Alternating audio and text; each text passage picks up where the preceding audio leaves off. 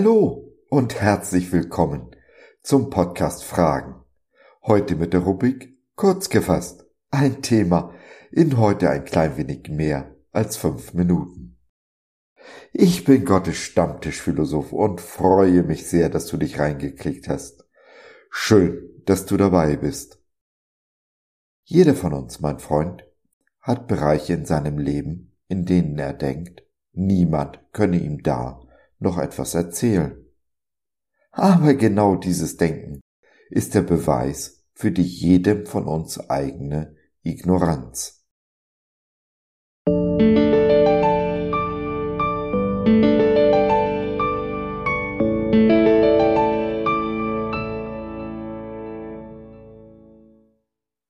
Walkthrough. Ich hätte gern die Antworten. Robert gewidmet und seiner Suche nach dem Glück. Ich will Sie fragen, was ich tun soll. 1. Samuel 28, der Vers 7b in der Übersetzung der Neues Leben Bibel. Weißt du, was ein Walkthrough ist? Hm, das ist, wenn du ein Abenteuerspiel auf dem Computer spielst, in dem du die Rolle des Helden hast, der vor allerlei Fragen gestellt wird und der Computer dir die richtigen Antworten vorgibt.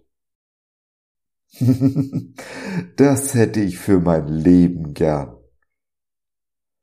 Dem König Saul in unserem Eingangsvers ging es nicht anders. Die Zeiten, da er Gottes Stimme hören konnte, sind lange vorbei. Und so sucht er nun Rat bei einer Totenbeschwörerin. Damals wie heute sieht es aber unser Gott nicht gern, wenn sein Volk Rat in der Astrologie, in Horoskopen und in der Befragung von Toten und Wahrsagern sucht.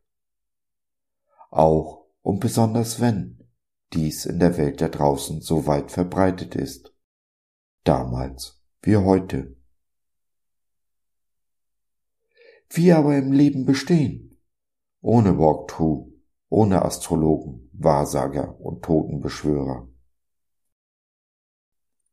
Nun, was König Saul abhanden gekommen ist, steht uns, den Kindern Gottes, jeden Tag aufs Neue zur Verfügung.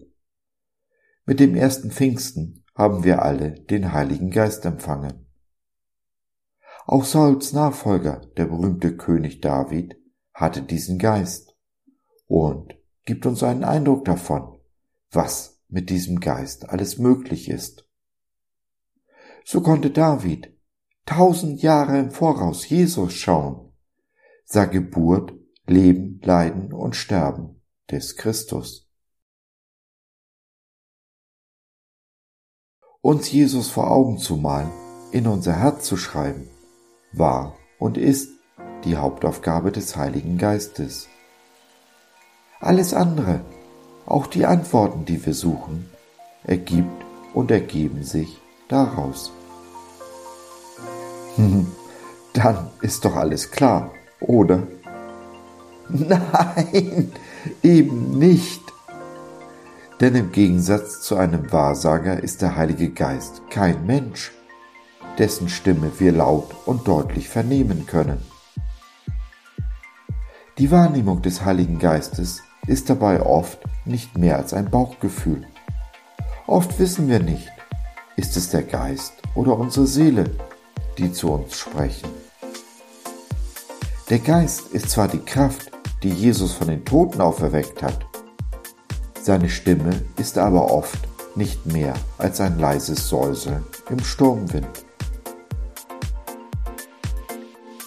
Was wir brauchen ist, wie Paulus es sagt, geübte Sinne.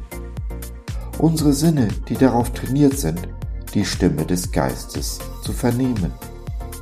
In welcher Form auch immer. Und wie bei jedem Training, so heißt es auch hier.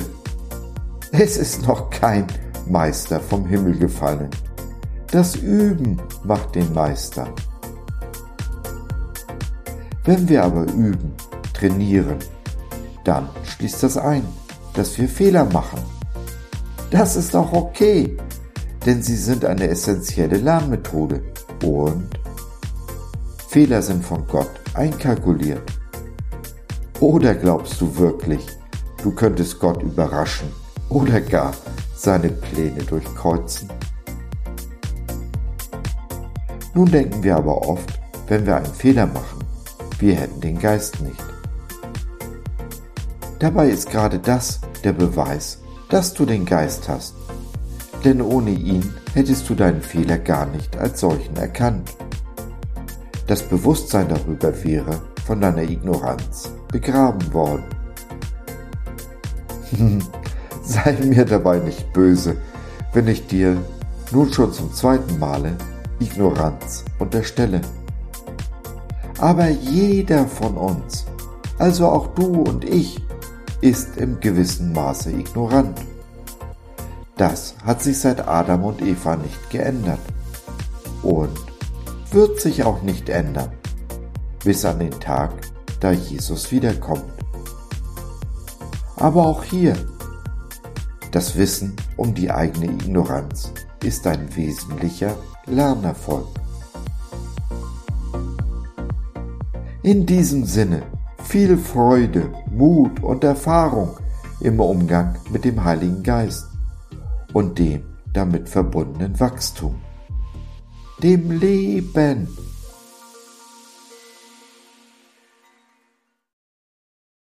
Wenn dich die Ignoranz der Welt und oder auch die eigene zur Verzweiflung treibt, dann mag es helfen, darüber zu reden.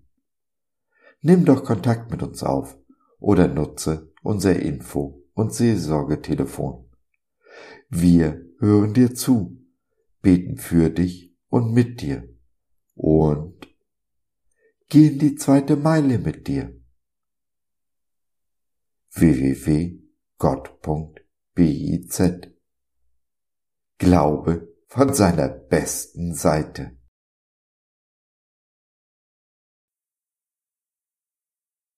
So, das war's für heute. Danke für deine Zeit. Wir freuen uns, dass du dabei warst und hoffen, wir konnten deinen Geist ein wenig anregen. Gerne würden wir von dir hören, mit dir reden, diskutieren und beten. Und gerne würden wir erfahren, wie du die Dinge siehst, wie du sie verstehst. Besuche uns doch im Web, wir freuen uns schon sehr auf dich. www gott.biz. Bis dahin alles Liebe, dein Josef.